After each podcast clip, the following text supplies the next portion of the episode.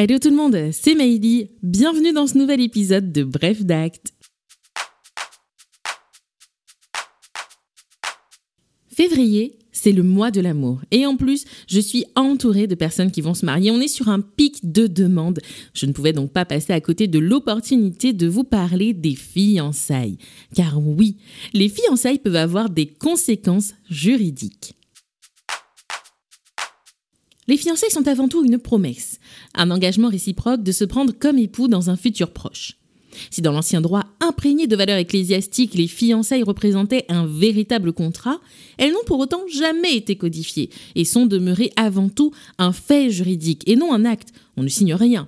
Les fiançailles sont plutôt matérialisées, officialisées, si je puis dire, par l'échange de bagues, les annonces aux proches et les préparatifs divers, en plus des nombreuses publications sur les réseaux.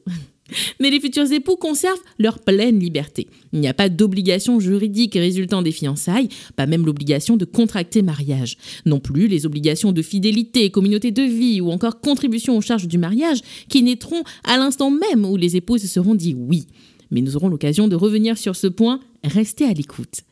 Certes, il s'agit d'un engagement, avant tout moral et non juridique, mais ce n'est pas pour autant qu'il n'emporte pas de conséquences, notamment en cas de rupture. Sur ce point, vous êtes libre de rompre. On est libre de se marier, on est libre de rompre. La liberté matrimoniale est un principe érigé à valeur constitutionnelle depuis 1993 sur le fondement des articles 2 et 4 de la Déclaration des droits de l'homme et du citoyen de 1789. Ok, vous allez me dire, mais si on est libre, pourquoi y aurait-il des conséquences? Eh bien, si la rupture engendre une faute dommageable. La rupture des fiançailles en elle-même n'est pas de nature à engendrer une quelconque responsabilité pour celui qui rompt, mais les fiancés doivent se comporter loyalement l'un envers l'autre. Vis-à-vis de cette obligation de loyauté, on tombe tout simplement dans le régime de la responsabilité civile extra-contractuelle.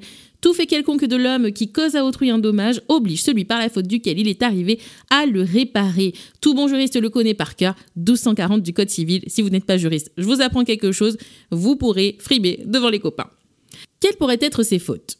Eh bien, les circonstances de la rupture pourraient être de nature à créer un préjudice moral, tel qu'une rupture attentatoire à l'honneur ou à la réputation, tout comme les troubles affectifs ou psychologiques qui résulteraient de cette rupture.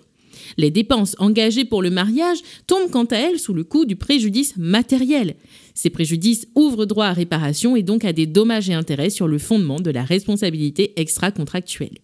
Il faut savoir qu'en dehors du couple, la responsabilité d'un tiers et donc d'un inconnu pourrait être engagée et donner lieu à indemnisation notamment au fiancé survivant qui a subi la perte de son futur époux en raison d'un accident causé par ce tiers. Pour obtenir réparation, encore faut-il prouver la réalité des fiançailles. Bon, généralement on a la jolie bague, les millions de photos qui vont avec, tout le monde est au courant. En tout cas, la preuve se fait par tout moyen et incombe à celui qui demande réparation. Quant à cette fameuse bague, mais aussi aux cadeaux qui sont faits aux fiancés avant le mariage ou encore les donations faites pour aider aux préparatifs du mariage.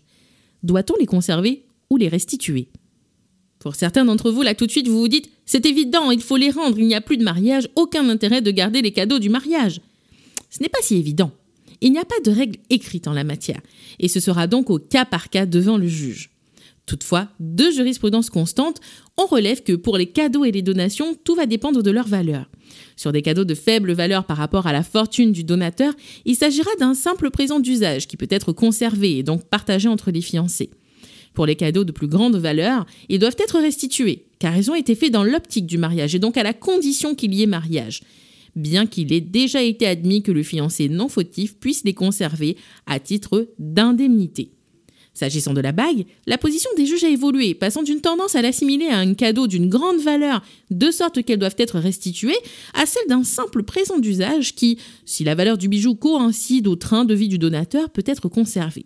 Toutefois, s'il s'agit d'un bijou de famille, qui se transmet par exemple de génération en génération, la bague de grand-mère par exemple, on considère qu'il s'agit d'un prêt, et en cas de rupture, la bague doit être restituée, peu importe les circonstances de la rupture. Votre notaire dans tout ça? En amont de toute fiançaille et jusqu'au mariage, le conseil du notaire peut porter sur la capacité à se marier, je pense notamment aux majeurs protégés par exemple, les conséquences juridiques des fiançailles, la mise en place ou non d'un contrat de mariage préalable à l'union future, l'information quant aux obligations résultant du mariage ou encore les conséquences juridiques et financières liées au mariage. Même si vous n'envisagez pas le recours à un contrat de mariage, la mission de votre notaire reste bien plus large que l'établissement de ce contrat. Paraît que 2024 est une année propice au mariage. Si vous avez des doutes, notamment sur les intérêts patrimoniaux, n'hésitez pas à prendre conseil auprès de votre notaire. Et moi, je vous dis à bientôt